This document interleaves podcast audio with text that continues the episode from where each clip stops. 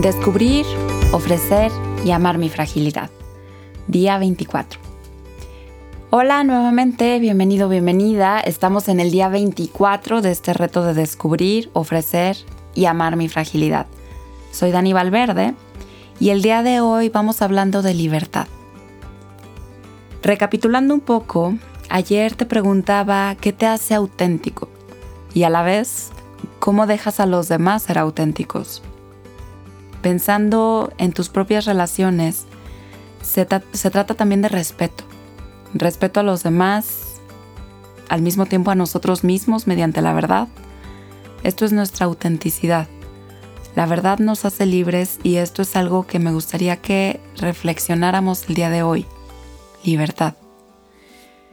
El autoconocimiento como tal no es solamente un conocimiento de nosotros mismos, sino también es un encuentro directo con nuestro propio ser.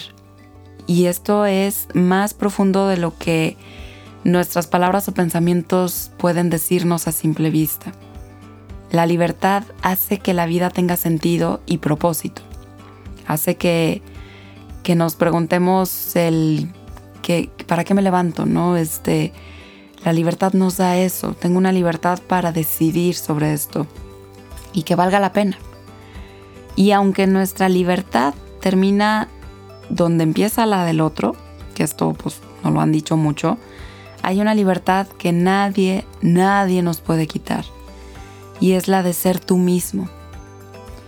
Ser tú en lo más profundo y genuino, dejándote libre de miedos y de ataduras. Esto se dice rápido, pero nuestro exterior, el mundo en el que vivimos, este mundo vulnerable del que hablamos, nuestro ego también, o muchos pensamientos que podemos tener, eh, parecidos a juicios, pues nos condenan, nos castigan esta libertad, o por lo menos nuestra sensación de la misma. En los circos, que espero que, que cada vez haya menos circos que tenían animales, pero bueno, cuando todavía eran tiempos donde había circos con animales, eh, me impresionó cuando me enteré hace muchos años de cómo los elefantes se podían mantener quietos con una cadena tan pequeña, casi casi de adorno y a veces hasta con una cuerdita. Entonces, ¿por qué? Porque los elefantes son animales magníficos, enormes, con una gran fuerza y tamaño. Y por supuesto, una cadenita pues no debería ser suficiente para detener este poderoso animal, ¿no? Pero resulta que el modo que tienen es que desde que el elefante es muy pequeño, le ponían una cadenita en su pata, bien ajustada al suelo. Y el pequeño elefante podía pasar horas y horas tratando de escaparse o liberarse de esta cadena pero su fuerza no era la suficiente como para librarse. Y al no tener éxito, se quedaba. Y así pasaba el tiempo, al punto donde aunque el elefante había crecido y tuviera la fuerza suficiente para soltarse, para liberarse, no lo hacía, porque el aprendizaje que había tenido, la creencia que lo mantenía, es que no podía que él no podía con esa cadena.